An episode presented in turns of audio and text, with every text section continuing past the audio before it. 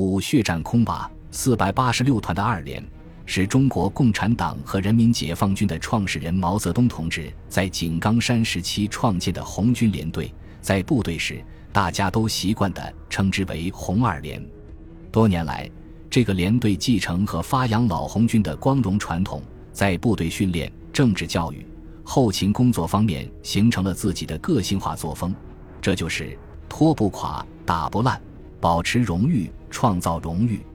二连在空瓦的反伏击战发生在早上八点多钟，当时我和范宝霆、二连指导员程刚连长在队部跟随队伍搜索前进。范宝霆在战后转业到河南安阳中行工作，程刚去了武汉，他在地方工作中积劳成疾，英年早逝。那天我们是奉命向广渊发展进攻，连队执行穿插任务。夜里四点起床，五点钟出发。太阳一竹竿高的时候，在路边山洞发现越军一个弹药仓库。我们背对着太阳，肯定是向西走，继续前进。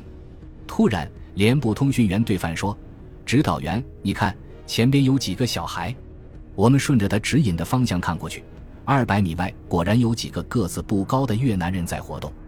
话音未落，啪啪啪，一梭子子弹打过来。顷刻之间，那几个越南人不见了，卧倒，队伍一下子全趴在地上。紧接着，枪声大作，子弹飞啸，敌我双方噼噼啪啪的干开了，战斗很激烈。部队长期处于和平时期，虽然有常规的、严格的军事训练，但是一直没有真枪真刀的实战。二连在场的所有官兵都没有打过仗，不用说。我也是有生以来第一次参加战斗。其实大家都是第一次参加战斗，尽管是第一次，大家都表现得临危不惧，从容应对。必然是陆军是训练有素的部队，从连长到士兵，个个英勇作战。地形对我们很不利，三面环山，两面遭到敌人的夹击。我们试图包围前出的这一座山，企图把山上的敌人吃掉。战士们运用平时训练的战术技术，运用低姿匍匐、滚动跃进的办法逼近敌人。伤员陆续出现，去长沙，现在广东佛山等一批重伤员陆续被抬走送往后方。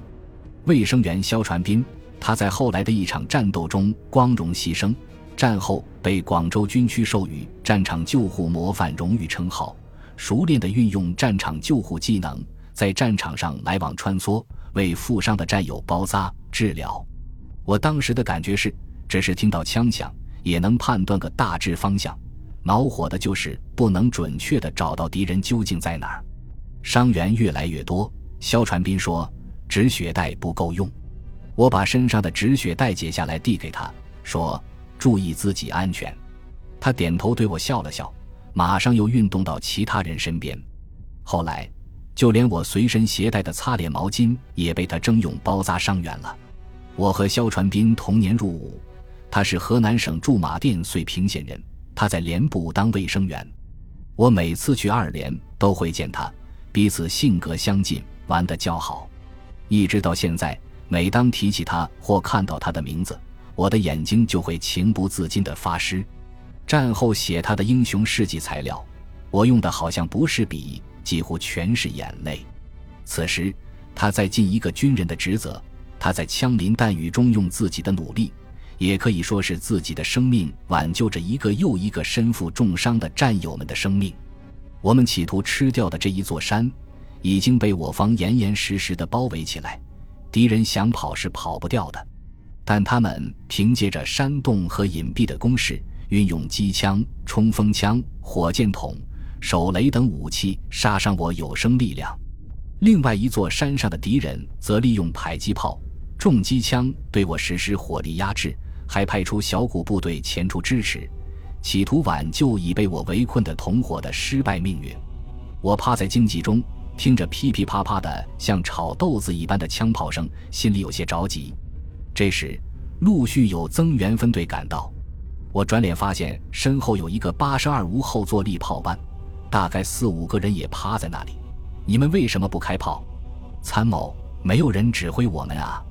其实我是干事，那年月，中国军队不实行军衔制，假如从军装上分辨当事人的身份和职级，只能分出干部和战士。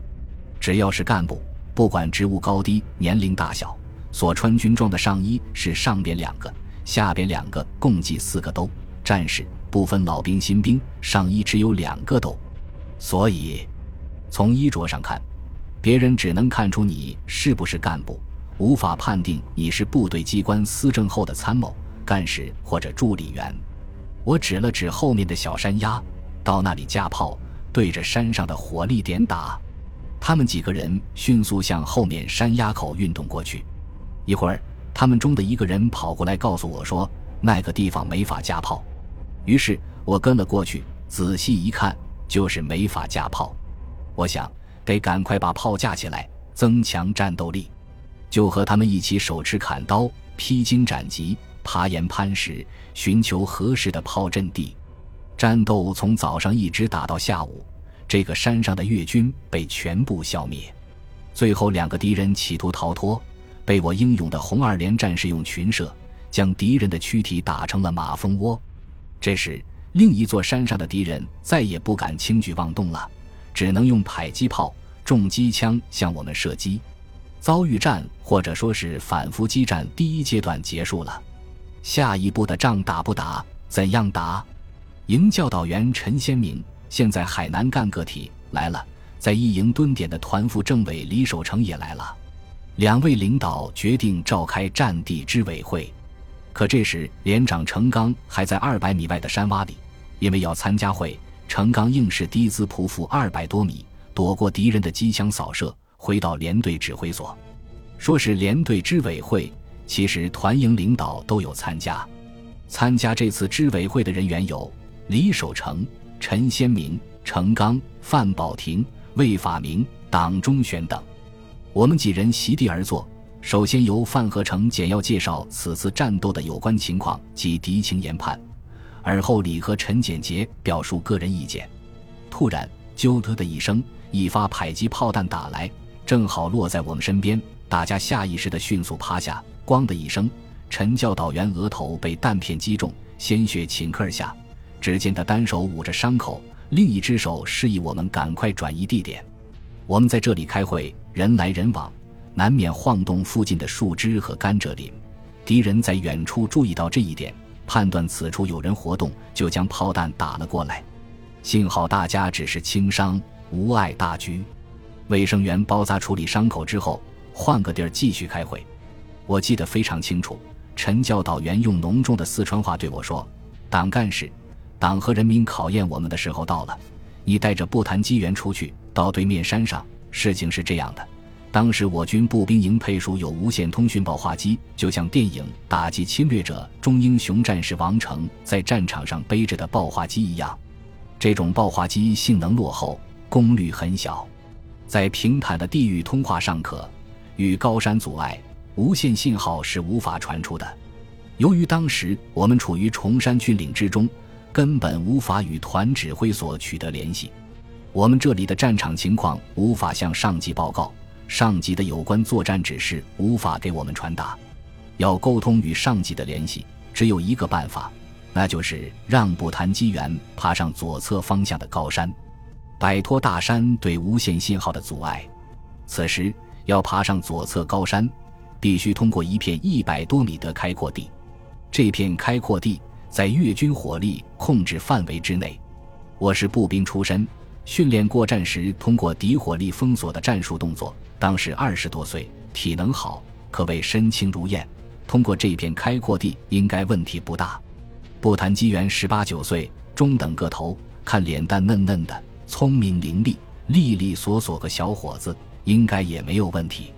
我当时不知道他叫什么名字，谈话间听口音，只知道他是湖北籍人。二零零八年十月，当我打开一九七九年自卫还击作战日记时，通过四百八十六团老兵群网上聊天，几经周折，才从一位战友处得知，他叫刘文木，退役后回到家乡湖北溪水，现在已经退休。我按照战地支委会的要求，将带领刘文木通过越军火力控制的一百多米封锁区，到对面山上沟通与团指的联系，汇报战况，请求指示。我告诉刘文木说：“我在前面，你在后面，我怎么做你就怎么做。”他点头表示明白。于是，我们两个采取跃进加滚进的战术，顺利地通过了这片开阔地。具体做法就是突然的跃起，敌方还没有构成瞄准线，迅即又卧倒，一下子就窜出几米远，利用仅有的四。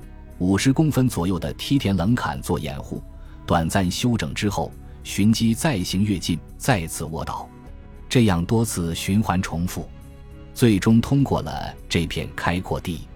尽管敌人不停的射击，子弹声啾啾啾的在耳边作响。遗憾的是，他们的子弹不是打在前边，就是打在后边，奈何我俩不得。爬上山之后，很快就与团里联系上了。我们把二连这边的战况向团里做了汇报后，团里指示二连迅速归建，准备参加围攻高平的战斗。余敌由友军负责歼灭。我们携带着缴获的枪支弹药，迅即到达指定的出发地点，跟随大部队向高平开进。